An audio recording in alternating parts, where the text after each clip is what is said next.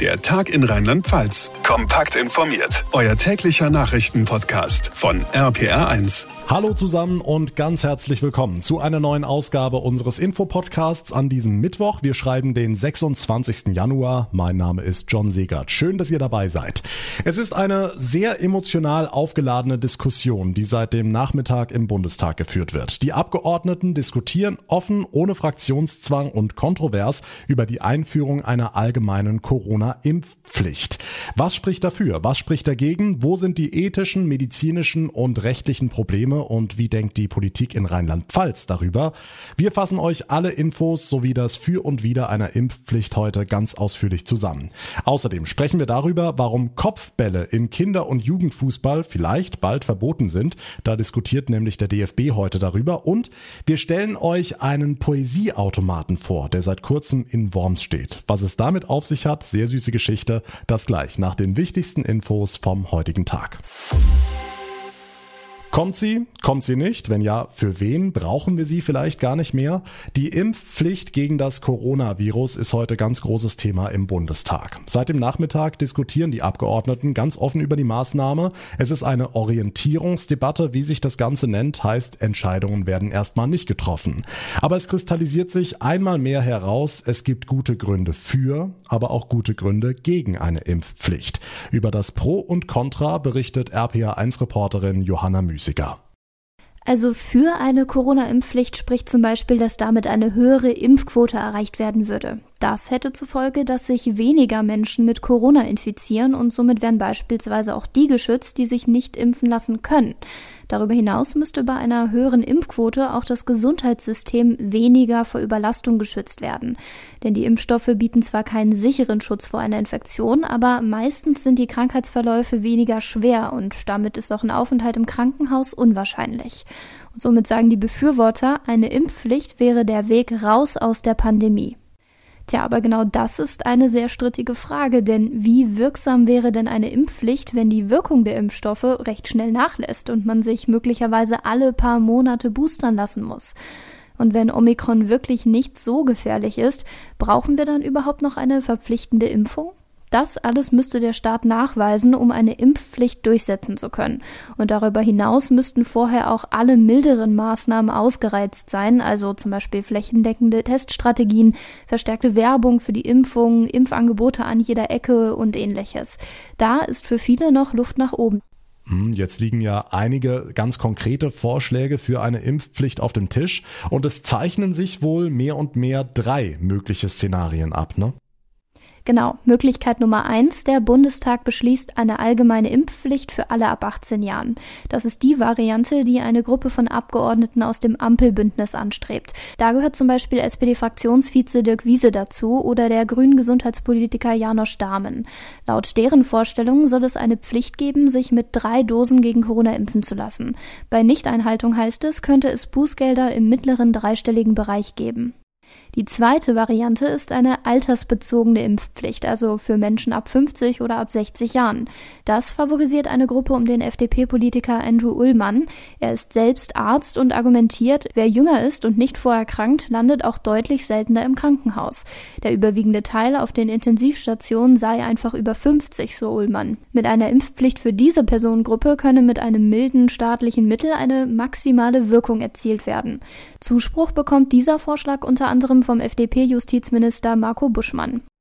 Die dritte Möglichkeit, es kommt gar keine Impfpflicht. Das hatten ja fast alle Politikerinnen und Politiker vor einigen Monaten noch gebetsmühlenartig betont, insbesondere vor der Bundestagswahl. Inzwischen haben viele aber angesichts der steigenden Infektionszahlen und der Omikron-Variante ihre Meinung geändert.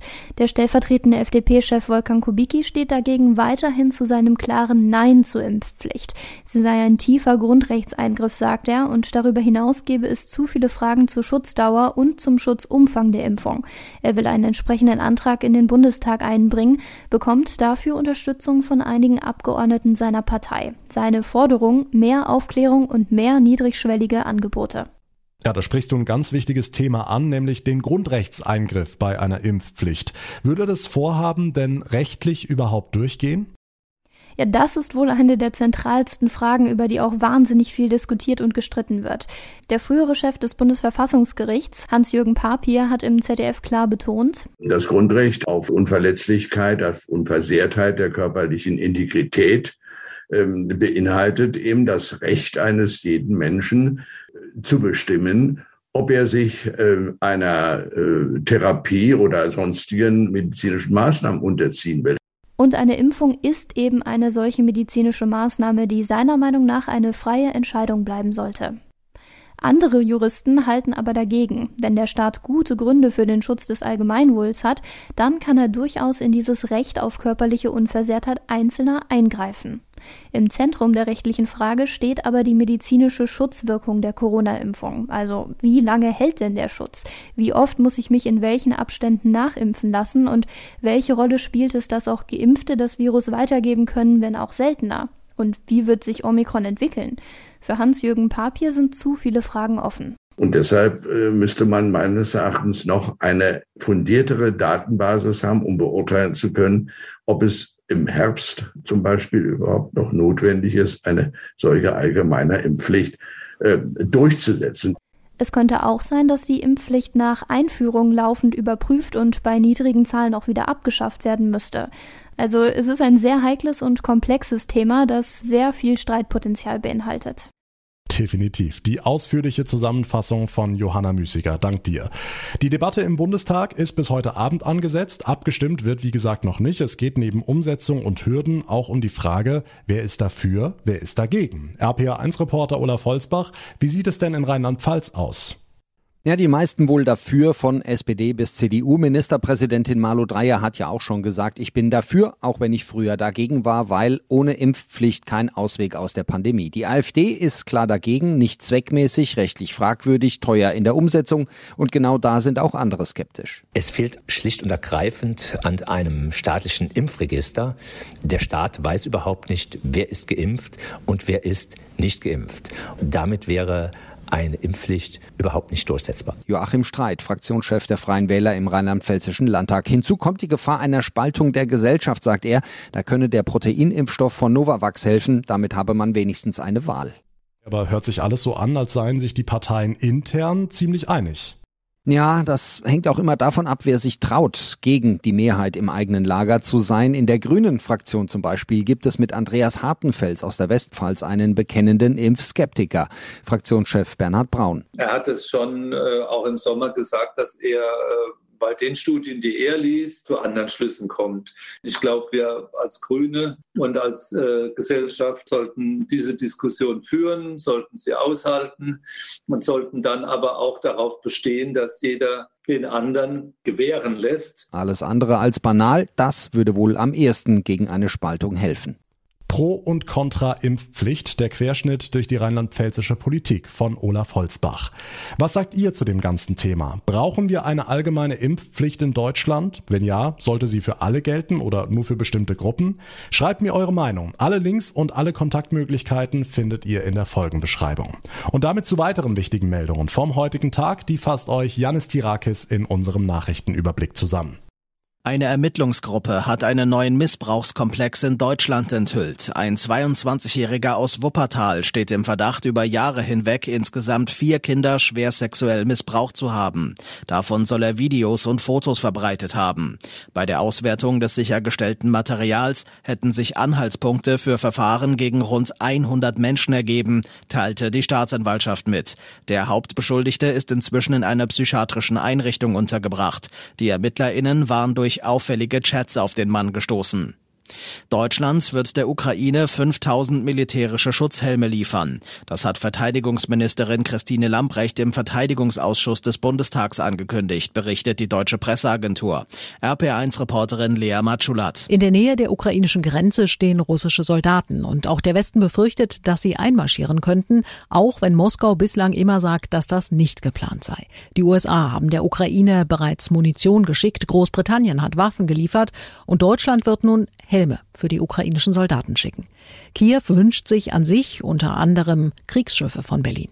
Doch die Haltung der Ampelkoalition lautet bislang keine Waffenlieferungen. Die Bürgerinitiative gegen den Nachtflughafen Hahn vermutet allerdings, dass über den Hunsrück Airport amerikanische Waffen und Munition in die Ukraine transportiert werden. Zuletzt seien zwei Flieger des US-Militärlogistikers National Airlines auf dem Hahn gelandet, um vor dem Weiterflug aufgetankt zu werden. Die Bürgerinitiative bezweifelt, dass für die mutmaßlichen Waffentransporte die erforderliche Genehmigung der Bundesregierung eingeholt wurde. Die Bundesregierung hat wegen der Pandemie ihre Konjunkturprognose für dieses Jahr gesenkt. Wirtschaftsminister Robert Habeck sprach in seinem heute vorgestellten Jahreswirtschaftsbericht von einer schwierigen Aufholphase. Für das laufende Jahr erwartet die Regierung deshalb, dass das Bruttoinlandsprodukt nur um 3,6 Prozent wachsen wird. Vergangenen Herbst war man noch von 4,1 Prozent ausgegangen. Obwohl die Ölpreise zuletzt wieder recht niedrig waren, ist Tanken in Deutschland noch teurer geworden. Sowohl Diesel als auch Super haben im Wochenvergleich weiter zugelegt, teilte der ADAC mit. Diesel ist sogar so teuer wie noch nie mit einem Tagesdurchschnitt von 1,61 Euro. Der Liter E10 liegt jetzt bei 1,68 Euro und damit nur noch knapp unter der Rekordmarke aus dem Jahr 2021.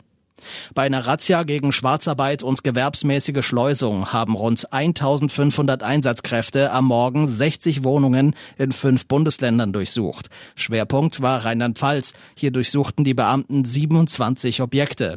Eine Personalvermittlungsfirma soll Menschen aus Nicht-EU-Staaten mit falschen Papieren ausgestattet und an Firmen weitervermittelt haben, teilten die Bundespolizei Koblenz und die Staatsanwaltschaft Kaiserslautern mit.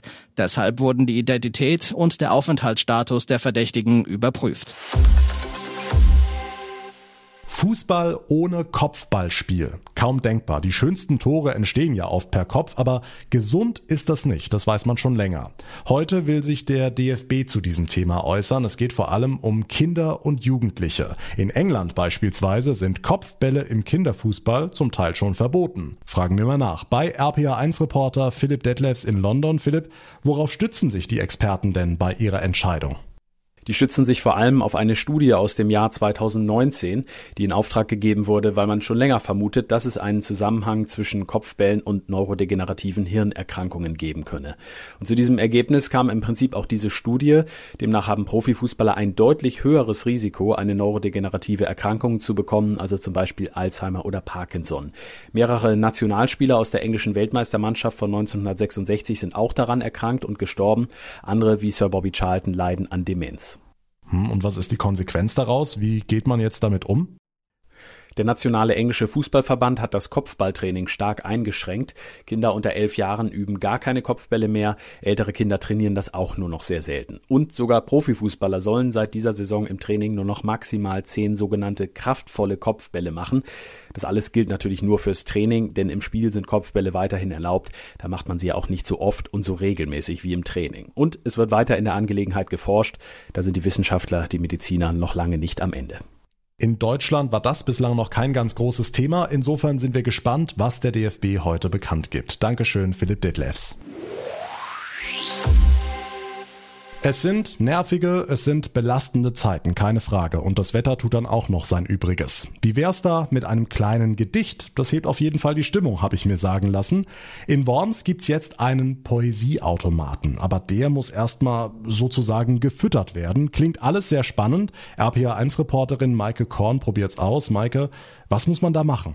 Keine Sorge, nichts Kompliziertes, nichts mit gezwungenen Reimen. Wir schreiben ein sogenanntes Haiku. Manon Hopf von der Kulturkoordination in Worms ist bei mir.